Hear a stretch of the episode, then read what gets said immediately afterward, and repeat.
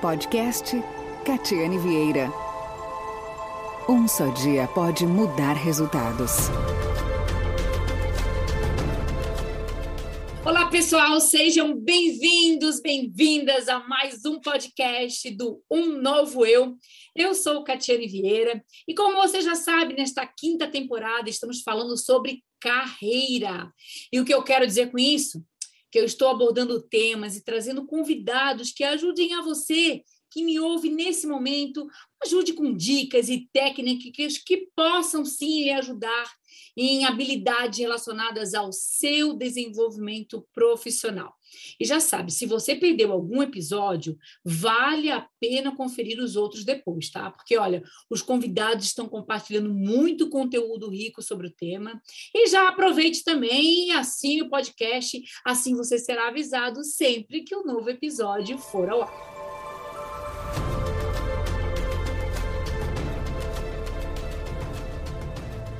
E no episódio de hoje, o nosso papo será, sabe com quem? Com o fundador da Times School, a escola de gestão de tempo, é o Rafael Medeiros Filho. E, gente, ele é simplesmente um dos maiores especialistas em gestão de tempo e produtividade do Brasil, autor de seis livros e, acreditem, já ministrou palestras em todos os estados desse Brasilzão. O que, que é isso, Rafael? Seja muito bem-vindo! Obrigado, Catiane, obrigado, queridos amigos, ouvintes, telespectadores. Vamos falar sobre esse assunto que nos produz tanta curiosidade, como gerenciar o caos, né? Porque a nossa vida hoje são múltiplos pontos produtores de tarefas, gerando demandas o tempo inteiro. Como é que se organiza tudo isso? É verdade. E eu já vou começar com aquela pergunta fundamental. Rafael, qual é a definição de gestão de tempo? Para a gente entender gestão do tempo, a gente tem que entender sobre produtividade, né? Porque os dois temas eles se fundem. Então, gestão do tempo tem a ver com produtividade. E o que, que é improdutividade? Vamos entender primeiro o que não é produtividade e gestão do tempo. Gestão do tempo e produtividade não tem nada a ver com fazer coisas. Então, uma pessoa improdutiva sempre está fazendo coisas. O que é improdutividade, Catiane? Energia sem resultado. Eu gasto muita energia, mas eu não tenho resultado. Eu sempre tenho que analisar dois parâmetros: quanta força eu emprego, quanto deslocamento eu produzo com essa força. A improdutividade tem a ver com muita força, pouco deslocamento. Agora, quando a gente pensa numa visão de o que é uma pessoa improdutiva, nós imaginamos alguém o tempo inteiro ali no Instagram, na barra de rolagem, no horário de trabalho, talvez alguém tomando um cafezinho durante mais tempo que deveria ali é, quando se levanta da mesa de trabalho, ou assistir Netflix em home office. Não, isso é uma improdutividade muito óbvia, muito evidente. A improdutividade ela é mais sutil. O que, que é improdutividade? Não é não fazer nada. Improdutividade é fazer qualquer coisa. Então, uma pessoa improdutiva sempre está fazendo alguma coisa. Mas o próprio Peter Drucker, que é o papa da administração, dizia: não confunda movimento com progresso. Tem gente que se movimenta muito, mas progride pouco. Agora, o que é produtividade? Produtividade é o impacto que eu produzo através do esforço que eu faço. Então, uma pessoa improdutiva, ela sempre está acordando de manhã falando: o que eu tenho que fazer que está acabando prazo? O que, é que eu tenho que fazer que é urgente? Ela quer sempre resolver o problema do dia. Ela quer sempre sobreviver ao dia. Então, o diálogo interno dela é: o que, que eu tenho que priorizar que está acabando o prazo? Ela sempre está perto da urgência, perto do fogo, do problema. Ela espera algo pressionar ela o suficiente para priorizar algo. Já um, uma pessoa produtiva, um, um bom gestor do tempo, ele acorda todos os dias e se pergunta: o que, que se eu priorizar hoje vai produzir mais impacto? Então, a produtividade tem a ver com o impacto que as minhas escolhas estão gerando. A improdutividade está relacionada a volume de tarefas. Uma pessoa improdutiva faz muita coisa, mas produz pouco impacto. Uma pessoa produtiva faz menos coisa que o improdutivo, só que ele tem mais resultado, porque ele escolhe melhor, ele não sai fazendo coisas. Pô, muito interessante falar, porque uma das coisas da vida é sempre essa questão das próprias escolhas que a gente faz, né? São as nossas escolhas que nos levam a algum caminho. Então, são as escolhas conscientes que vão te gerar maior produtividade.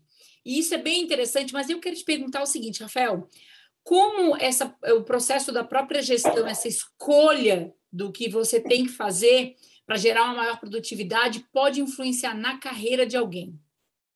Totalmente, completamente. Por quê?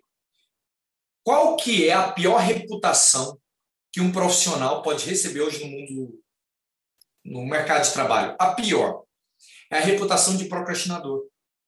Porque um procrastinador não é confiável. Um procrastinador não recebe bons projetos. Um procrastinador é ressentido porque não tem oportunidades. E agora, qual que é a melhor reputação que você pode receber? A reputação que as pessoas confiam nas suas entregas que você dá conta de lidar com tudo que chega até você, porque você tem um jeito estruturado em organizar aquilo que pedem para você. E você continua entregando, as pessoas automaticamente entregam projetos mais importantes, importantes e você vai fazendo alpinismo na sua carreira. Então, a gestão do tempo tem a ver com a criação de uma reputação. Pode entregar para o João. Não, entrega para o Carlos, ele está mais tranquilo de tempo. Não, o João é quem consegue fazer as coisas. Ele é desembaraçado. Então, eu nunca vi um procrastinador crescendo profissionalmente. Agora, uma coisa, Catiane, que as pessoas precisam entender é o seguinte: gestão do tempo não é talento, é treinamento. Você aprende sobre esse assunto, você se gradua. Tem gente que é faixa branca, tem gente que é faixa amarela, tem gente que é faixa azul. O grande problema é que às vezes você tem uma faixa azul, ou seja, você faz uma listinha, sabe ali se virar pelo menos um pouco, mas você deveria ser faixa roxa pelo nível daquilo que você lida no dia a dia e pelos desafios que você tem. Então, tem gente tomando em ponto todos os dias da vida e achando que o problema são as tarefas. Não é. Sempre haverá pouco tempo para fazer muita coisa. Sempre. Isso é jogo perdido. Não adianta. Nunca a continha vai bater. Você tem mais coisa para fazer do que tempo. A grande questão é quais são as técnicas que você tem disponível para lidar com o que chega. Porque quanto mais técnicas você tem, faixa preta de gestão tempo, por exemplo, ele tem muitas possibilidades de escolha quando algo acontece. Quando o oponente quer dar um golpe nele, ele já tem um contragolpe. A ação do oponente gera uma reação inteligente nele. Ou antes que o oponente age, ele já tem uma ação inteligente. Então, é igual judô, todos nós temos uma graduação. Cada pessoa que me ouve aqui tem uma graduação em gestão do tempo.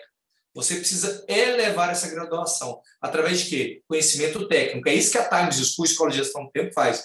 Leva as pessoas a se graduarem mais, porque a gestão do tempo vai determinar o seu futuro, a maneira como você lida com o seu dia a dia com o tempo. Deus criou o mundo, Catiane, e deu a mesma porção de tempo para todos nós. Ele é justo. Só que existe algo chamado livre-arbítrio. O que é livre-arbítrio?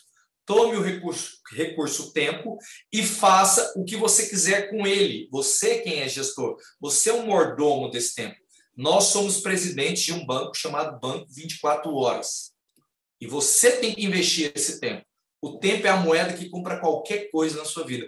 O tempo é a moeda de troca com uma tarefa. Quando você emprega essa moeda de troca, cada tarefa tem um potencial de produzir um resultado. A moeda de troca dos estudos é competência, possibilidades, é, sabedoria. A moeda de troca de fazer cursos é crescimento, é, com a mente mais estratégica. A moeda de troca, quando você coloca o tempo e fazer exercício físico, sentir bem, autoestima. Então, todo sentimento positivo que você gostaria de ter vai estar vinculado a investir essa moeda de troca em uma tarefa que tem potencial elevado. É nesse sentido, então, até falando da, da, da graduação, um ponto de partida muito claro é abandonar essa imagem do tipo, ah, sou multitarefas. Multitarefa é um problema, né? Assim como também a visão do próprio procrastinador. Porque quem procrastina demais e quem também é multitarefas, que faz 10 mil coisas ao mesmo tempo, acaba não fazendo um, uma coisa que traga um resultado muito forte. Então, para se graduar, essa, esses duas pontas de cara, a pessoa já tem que eliminar, né? Exatamente, porque ser multitarefa é um caminho automático do cérebro. O cérebro adora ser multitarefa. Por quê? Multitarefar gasta menos energia. O primeiro imperativo biológico do cérebro é preserve energia, não gaste energia. O cérebro é uma máquina que leva, quer levar o corpo a preservar energia. Por quê? Porque isso faz parte dos primeiros homens. Que quanto mais energia você tinha, quando faltasse alimento, você tinha mais tempo para caçar, mais tempo para andar, até para correr atrás da caça. E caso faltasse alimento, você poderia usar energia reserva, até a gordura, por isso que a gente gosta tanto de doce, gosta tanto de carboidrato, para gerar gordura, porque se faltar alimento, você sobrevive vários dias. Por isso que o imperativo biológico é é, preserve energia, não gaste. Toda ação que leva você a gastar energia, você tem que ir contra o seu instinto natural. Você tem que ir em outras camadas de raciocínio. Você tem que ir contra a primeira sugestão instintiva, o primeiro escopo. Primeiro imperativo biológico, preserve energia. Segundo imperativo biológico, só gaste energia quando há ameaça à sobrevivência. E o que, que isso quer dizer? A, o ser multitarefa gasta bem menos energia do que você trabalhar com foco. Porque o cérebro ele foi criado para ser distraído. É natural que a gente queira pular de uma atividade para outra. Por que, que assim? Lá nos primeiros homens, novamente, você tinha que ficar atento a todo o ambiente para não ser comido por um animal. Se você fosse hiperfocado, vinha um leão e te comia, porque você estava hiperfocado em ver sua família, hiperfocado em trabalhar, e não, aí vinha um animal e te devorava. Então você tinha que olhar o tempo inteiro ao redor. Você olha os animais na savana, são o tempo inteiro desconfiados, até o próprio leão está desconfiado o tempo inteiro. Então, o que, que isso quer dizer? Tudo aquilo que é novidade libera um hormônio, um neurotransmissor no cérebro chamado dopamina, que é o hormônio da novidade. Ser multitarefa, mudar o tempo inteiro de foco é muito agradável para o cérebro.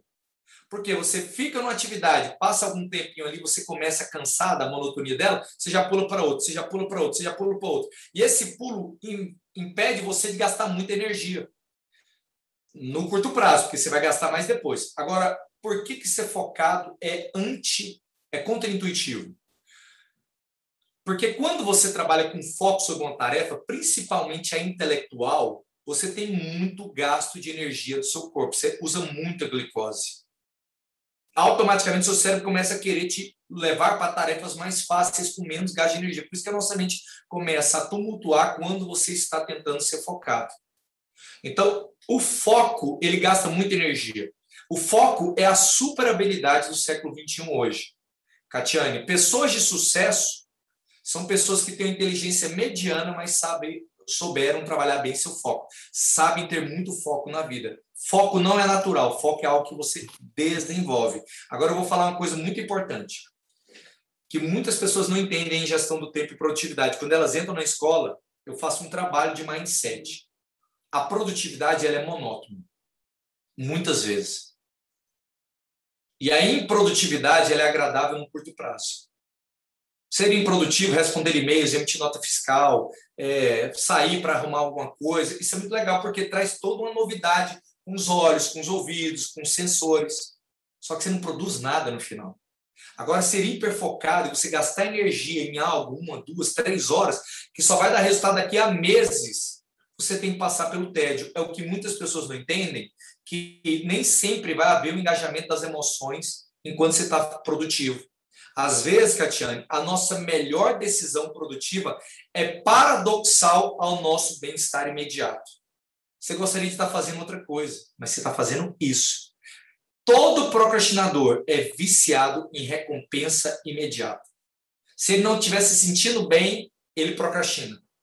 Agora, todo realizador sabe passar por esse tempo do tédio, desse tempo do paradoxo, não tenho engajamento das emoções, mas eu sei que isso é importante. Eu vou além do que eu sinto, eu não gerencio as minhas prioridades por estados emocionais internos, mas pelo que eu sei que eu programei que é importante.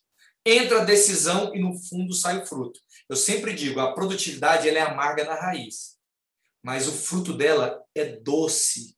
Mas é um doce tão maravilhoso igual o mel. A improdutividade ela é doce agora, mas depois ela é muito amarga.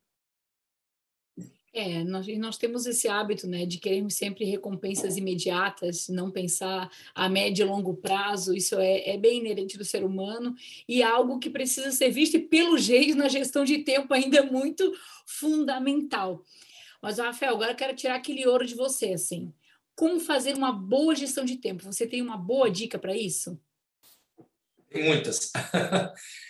Se você quer ser um gestor do tempo profissional, a primeira coisa, vamos lá, tem muitos pontos. Eu ensino mais de 20 aulas na Times School, Escola de Gestão do Tempo, né? São mais de 20 aulas com conteúdo prático em cada aula uma tarefa e, inclusive, a gente tem a parte de organização nos aplicativos e na agenda. Mas, Catiane, para você começar com esse tira-gosto no podcast, é, comece anotando tudo. Jamais administre nenhuma pendência pela cabeça, nenhuma, nenhuma. Por quê? Tem gente que faz do cérebro um escritório de tarefas, um armazém de pendências e tenta gerenciar a rotina pela mente. Isso gera uma sobrecarga cognitiva terrível, excesso de processamento cerebral. Isso não é neutro. Você tem um estoque de glicose no seu corpo. Glicose é a matéria-prima número um para produzir energia no movimento e no pensamento. Todas as vezes que você guarda alguma pendência na cabeça, pessoal, profissional, que seja, todas as vezes que você lembra disso, o seu cérebro recrutou glicose do organismo, produziu um impulso elétrico, aqueceu o neurônio, gastou muita energia. Só de lembrar. O que você está lembrando não é neutro, mesmo que você lembre e falar, ah, não vou pensar nisso agora, não. Cada pensamento você gasta uma rajada de glicose, sendo que o cérebro pesa 2% do corpo, só que ele metaboliza até 30% da sua glicose. É o órgão que mais gasta glicose no seu corpo. Ele é super potente, só que ele cansa você rápido.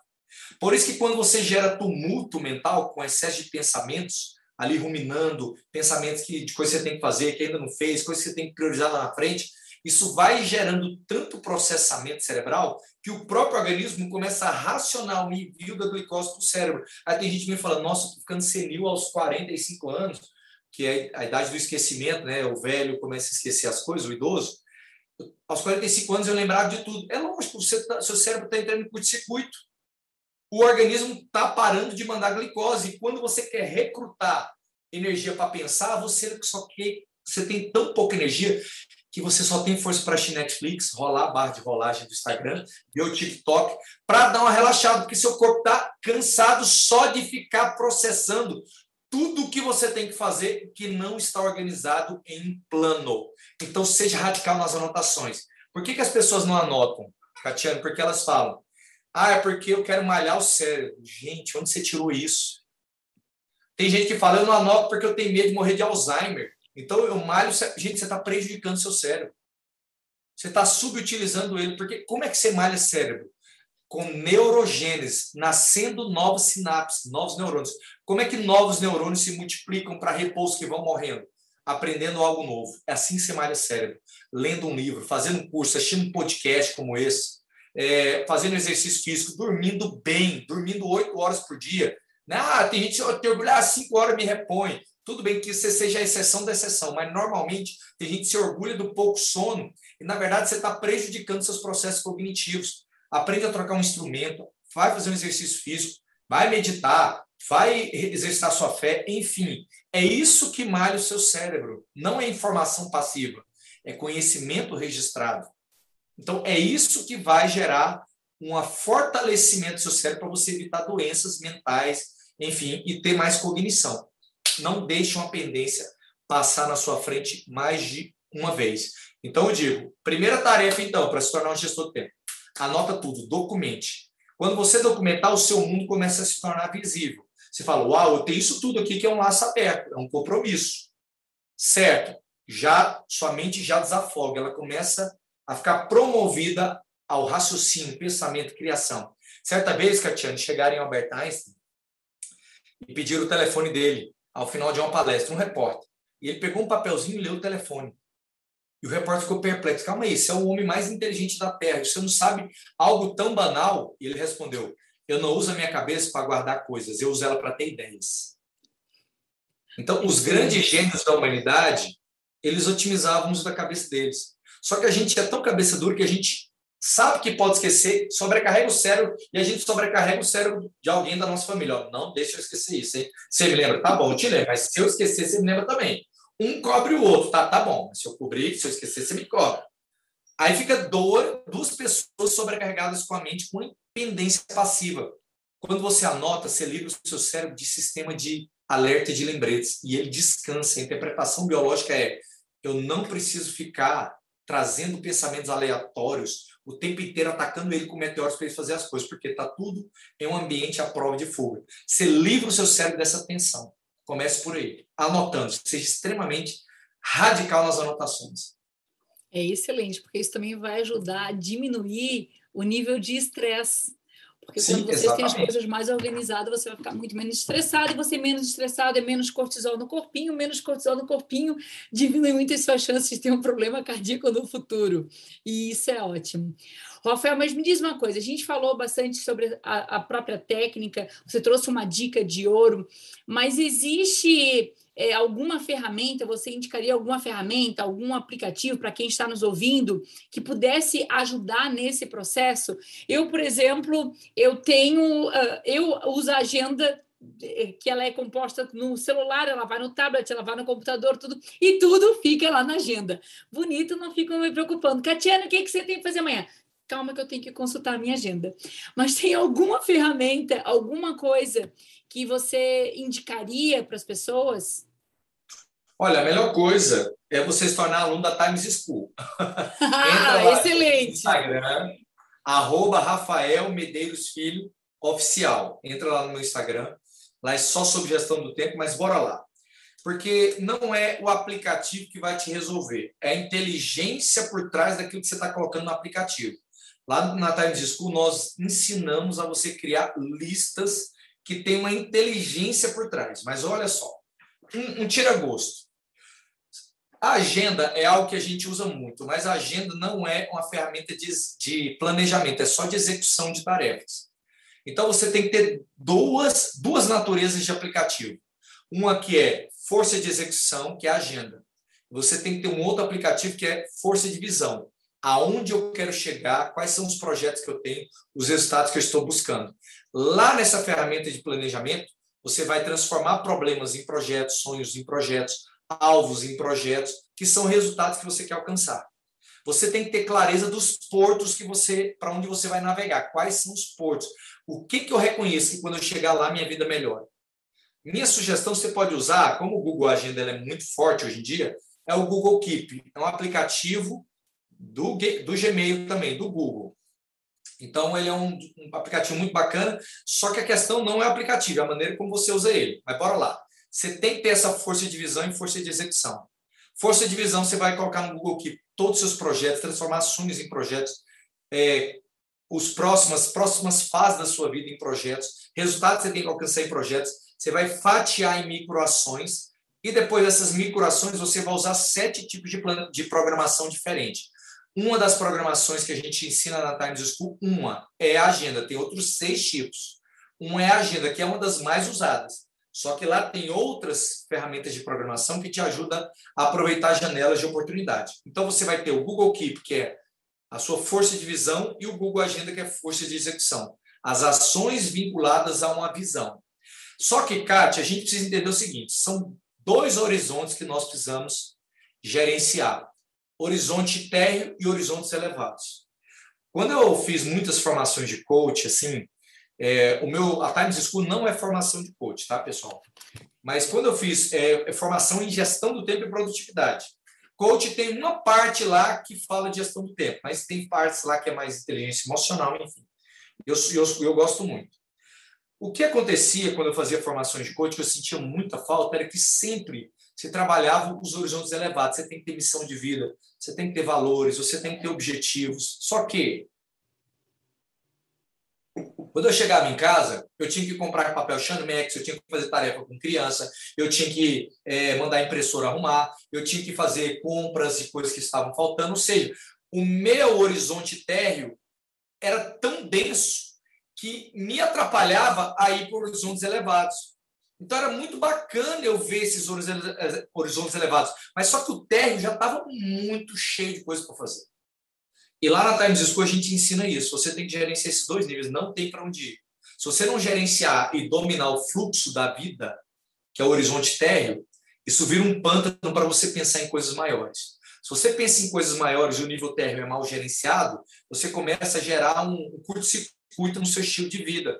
As coisas começam a faltar, você começa a ter problemas de relacionamento, com as pessoas que você ama, seu cônjuge, filhos, enfim. Você começa a ficar magoado com a vida. Ah, eu queria dar tempo aqui para coisas mais importantes. E eu estou pensando aqui comprar, é, é, mandar arrumar a pia do banheiro. Sim, os dois pontos são importantes. Por isso que você tem que discernir quanto tempo por dia você vai colocar em uma, uma área, que é horizonte térreo e horizontes elevados, mas tem toda uma estratégia. Só entenda isso, que você tem que gerenciar esses dois níveis. Ninguém gerencia só missão de vida. Você gerencia também é, algo simples como é, trocar o piso da casa que está estragado, mandar pintar tal coisa, ou então mandar fazer o passaporte, horizontes nível térreo, junto com horizontes elevados. Aí você vai usar esses dois aplicativos, Um é o Google Keep, que vai ter listas inteligentes para te ajudar nisso, onde você vai planejar, e a outra, que são os titulares, sete tipos de programação, sendo que uma é agenda. Gente, que coisa fantástica. Eu fico pensando assim, como será a aula dessa pessoa? Que coisa mais deliciosa! Olha só, eu vou deixar o perfil do, do Rafael aqui, tá? Na legenda, pessoal. Podem dar uma olhada na legenda que vocês podem ir direto para lá. Rafael, tá uma delícia. Eu podia ficar horas aqui conversando e te ouvindo, mas nós chegamos ao fim do podcast. Não chorem, gente, não chorem. Na Times School, School tem muito mais. Vocês podem procurar lá, ok? Rafael, muito obrigada por estar aqui conosco, compartilhando Obrigado, o teu conhecimento. Gente, olha, eu vou deixar aqui, vou convidar ele para a gente fazer uma live para vocês terem mais informações depois, tá?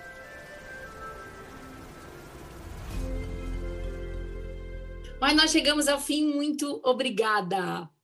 Bem, pessoal, e aí? Eu quero que vocês me digam. Esse episódio foi útil. Olha, tem muito mais informações com dicas e técnicas sobre comportamento e desenvolvimento rolando nesse momento nas minhas redes sociais, em uma série de conteúdo diário para lá de úteis. É só você me acompanhar no perfil Catiane Vieira Oficial.